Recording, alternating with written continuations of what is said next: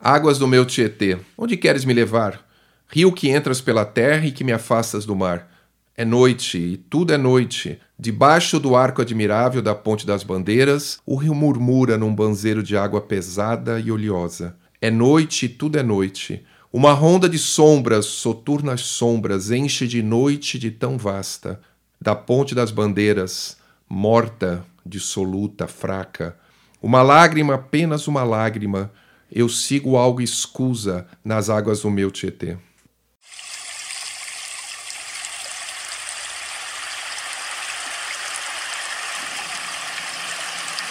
As veredas do Tietê.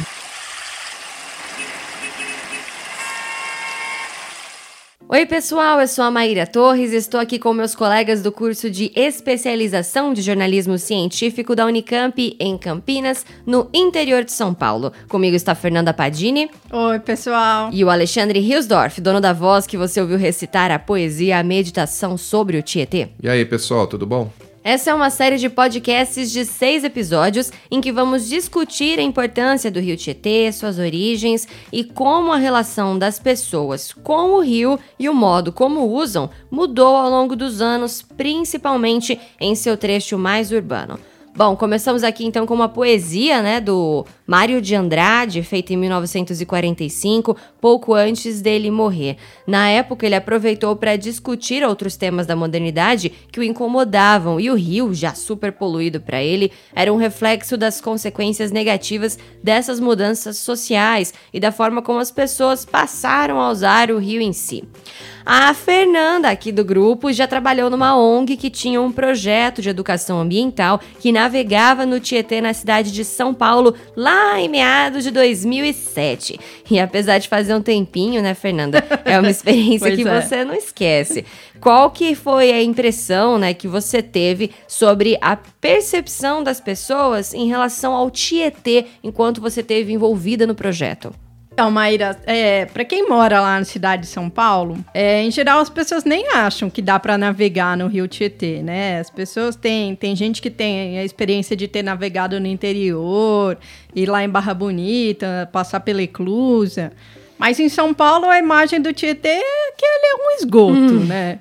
Mas quando a gente embarcava o pessoal ali na Ponte do Limão, no Cebolão, quando eles chegavam assim dentro do rio, uhum. na verdade eles achavam que era menos fedido do que fora, sabe? Ah, que bom. Dá bem, né? É. E aí, assim, e eles achavam que era mais interessante do que o que eles esperavam, sabe? Porque dava para ver, assim, às vezes até uma capivara, Ai, uma coisa diferente. Legal, né? Sabe, Fernanda, é, na verdade, parece que o rio Tietê são muitos rios em um só. Ele, ele, nasce limpinho, lá no meio da floresta, é um, parece um corguinho, lá perto de Salesópolis, que é uma cidade que fica ali na divisa com Caraguatatuba, São Sebastião, Paraibuna. Mas o interessante é que a maioria dos rios, normalmente o rio nasce e vai para o mar. Né? Esse uhum. é, o, uhum. é o curso de a maioria dos rios. O Tietê não, o Tietê, ele ao invés de ir para o mar, ele vai para o interior de São Paulo. E nesse caminho, conforme ele vai ficando mais volumoso, ele vai passando por áreas bem urbanizadas e industrializadas, que é o caso da região metropolitana de São Paulo. Ali que inclui Mogi das Cruzes, Itacoaquecetuba, Guarulhos e a própria São Paulo. Esse trecho, todo esse trecho, a gente conhece como Alto Tietê. Tá? E é onde nós vamos concentrar toda a nossa discussão nesse, durante esse podcast. É. Uhum. Mas para entender a importância desse rio, né, do Rio Tietê, a gente precisa falar um pouquinho dos outros trechos também, sabe?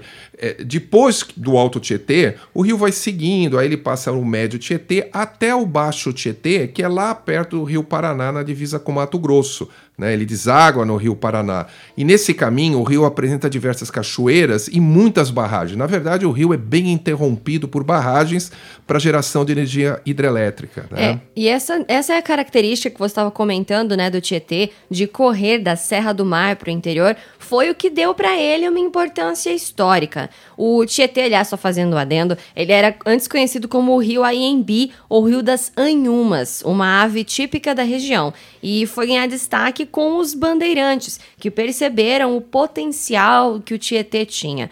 Mas o nome Tietê em si também já era utilizado pelo povo indígena da região, justamente porque Ti, em tupi, é rio, E ET, ou ET, é grande, fundo, volumoso que corre para baixo, né? Além desse papel da colonização do estado, o rio Tietê também foi importante para a cidade de São Paulo em um passado não tão longínquo assim, né, Fernanda? Verdade, Maíra. É, no fim assim do século XIX, começo do século XX, o Tietê era muito importante para a cidade é, e principalmente para os seus moradores. Então, quem conversou comigo sobre isso foi o Janes Jorge. Ele é professor do Departamento de História da Escola de Filosofia, Letras e Ciências Humanas da Universidade Federal de São Paulo. Então, agora vamos lá ouvir um pouquinho da nossa entrevista.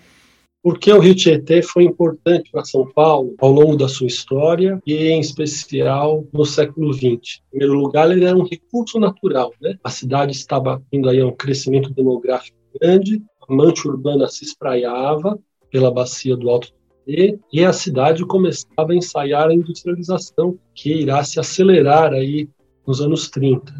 Portanto, a cidade precisava de areia e pedregulho, que eram extraídos no leito do rio ou em suas várzeas, para a construção civil. Lava de telhas e tijolos que existiam nas olarias também se localizavam em grande número ao longo do rio Tietê. A cidade precisava de produtos agropastoris, muitos deles cultivados em chácaras existiam ao longo do rio Tietê. A cidade precisava de água para o abastecimento. O Tietê chegou a ser utilizado, ainda que minoritariamente, no próprio abastecimento de água. A cidade também precisava de energia elétrica, o rio Tietê ajudou a produzir O rio Tietê serviu como via de navegação e a navegação foi muito importante na São Paulo na primeira metade do século XX, muito importante. Foi tão importante que o próprio projeto de retificação do rio Tietê previu a navegação nele.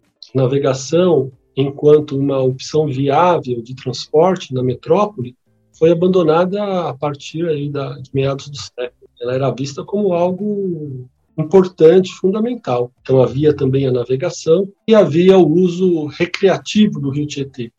Ao longo do Rio Tietê você tinha clubes, você tinha campos de várzea, e competições de remo, de nado, e por fim, para a população trabalhadora pobre, que era a grande maioria da população Paulo, dos moradores de Paulo, né, que vivia aí um projeto demográfico muito, muito tumultuado, tenso, o Rio Tietê era um local onde você podia conseguir extrair da natureza aquilo que você não podia comprar. E isso ajudava os moradores de São Paulo a atravessarem aí uma realidade social e econômica. Além disso, os rios de São Paulo e o próprio Rio Tietê, eles serviam como repositório do esgoto da cidade, né? Esgoto industrial mas o esgoto doméstico. Esse papel ele ainda tem até hoje. Né? No seu livro você fala que o Tietê é o rio que a cidade perdeu. Por que, que a cidade perdeu o rio Tietê? O que, que aconteceu? Aqui eu estou usando a palavra cidade no sentido de pensar os moradores da cidade. Então, evidentemente, o rio Tietê hoje é muito importante. Como eu falei agora há pouco, ele afasta o esgoto de São Paulo, muito importante.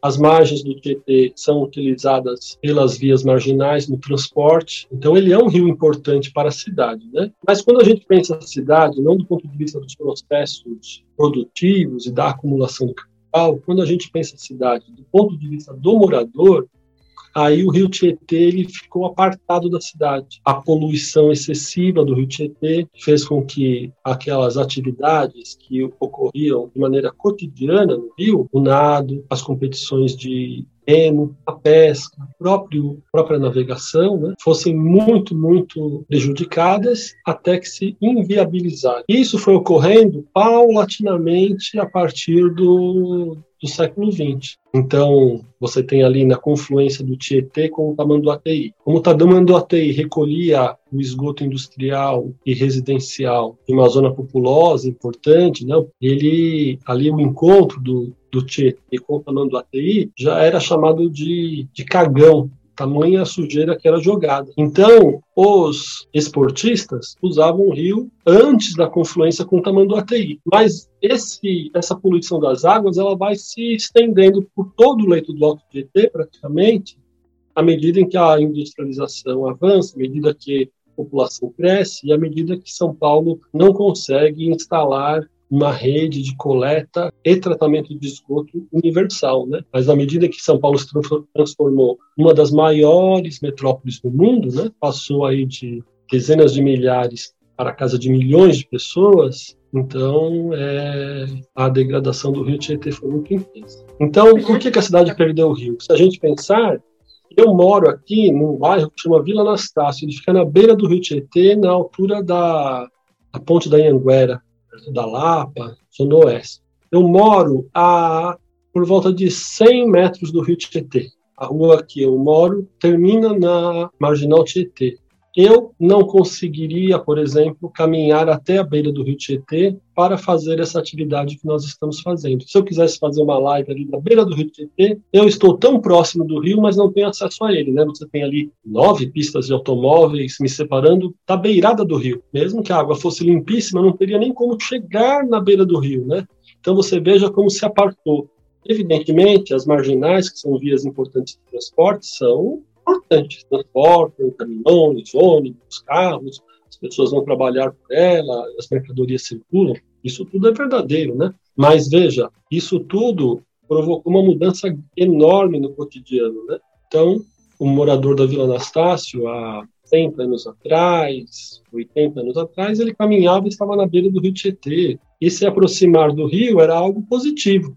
As pessoas gostavam de se aproximar do rio porque o Rio era uma referência positiva, né? Evidentemente tinha momentos de tensão quando ocorriam enchentes, mas a, a, referência ao Rio era uma referência positiva, né? Algumas pessoas quando estavam com a mente muito cansada, ou muito confusa, atribulada, às vezes elas se dirigiam à beira do rio, à beira de uma ponte sobre o Tietê, e ficavam ali observando as águas como que dessa forma se acalmando, organizando os pensamentos, né? Claro que como a cidade de São Paulo mudou, se transformou numa metrópole, o Rio Tietê também ia ter que mudar, mandou até o Pinheiro, os córregos, né? A mudança era inexorável, né? Mas essa, esse esquecimento que se fez do Tietê, do ponto de vista do morador, isso aí poderia ter sido, sem dúvida alguma, amenizado, né? Ô, falando nisso, então, é, conta um pouquinho para a gente de como foi esse processo de retificação, né? Acho que nem todo mundo entende o que, que é a retificação. Bom,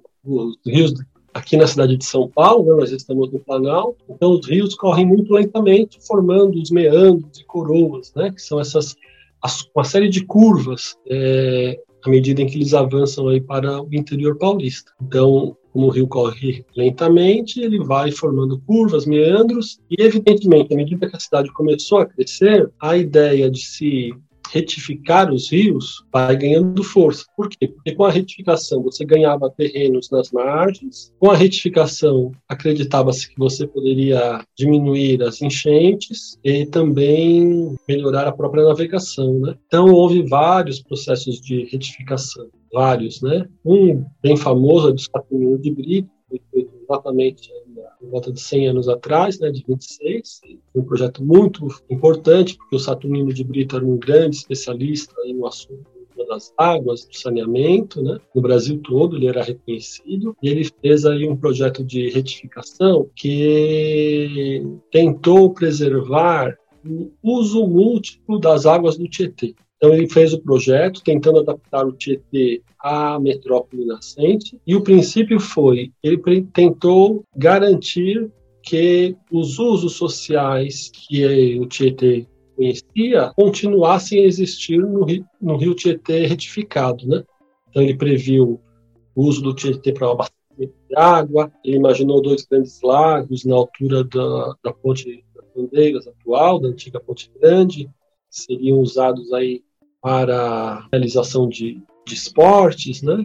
E, na medida do possível, também ele pensou até em áreas verdes e em combate às enchentes. Mas, como eu falei, era esse, os projetos de retificação eles eram apareciam como uma necessidade no momento em que a cidade estava crescendo e precisaria pensar uma forma de lidar com seus rios no âmbito de uma grande metrópole que estava já nascendo, né? Projeto começa a ser implementado nos 30, mas os anos 30 foi uma época muito conturbada também, né? E o processo de retificação foi lento, né? Porque era uma obra gigantesca, né? A gente e ao longo desse processo, o Tietê foi, digamos assim, processo de retificação acabou priorizando aqueles usos sociais que eram imprescindíveis para a industrialização e para a acumulação de capital. Né? Então, a, as águas do Tietê começaram a receber cada vez mais e mais poluição, né, o esgoto especialmente.